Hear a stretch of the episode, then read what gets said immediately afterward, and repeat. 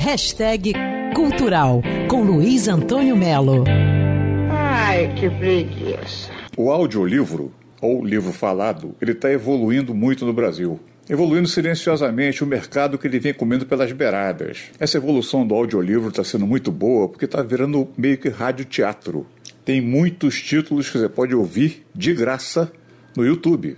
Um desses audiolivros que eu faço questão de destacar aqui é Macunaíma, o herói sem nenhum caráter, de Mário de Andrade, um livro lançado em 1929. Se hoje tem que ser corajoso para falar do brasileiro sem caráter, atenção, não é mau caráter, não é sem caráter, imagine em 1929. A Mel Ferraz, do blog Literaturice, tem alguns detalhes. Um personagem que ele não é herói, ele é anti-herói, ele é o herói sem caráter.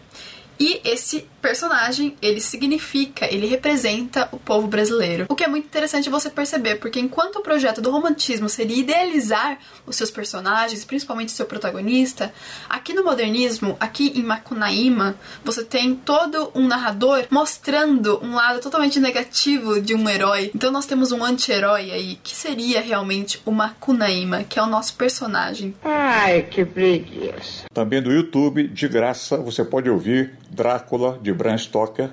Almira Dantas faz um comentário. O audiobook me trouxe toda uma nova experiência, através das vozes dos personagens, da sua entonação e também dos sons, com o barulho de abrir e fechar portas. Também os gritos de horror e até os outros barulhos que fizeram com que eu me ambientasse a história, com que eu me sentisse totalmente submersa na história que Bram Stoker escreveu.